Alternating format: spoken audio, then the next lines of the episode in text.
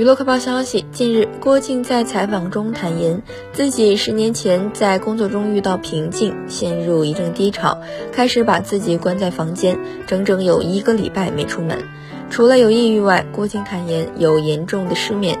得靠吃安眠药才能入睡。我有去看精神医生，有一阵子常买安眠药吃，一个礼拜吃四到五天，有时去饭店也会吃半颗，因为我认床。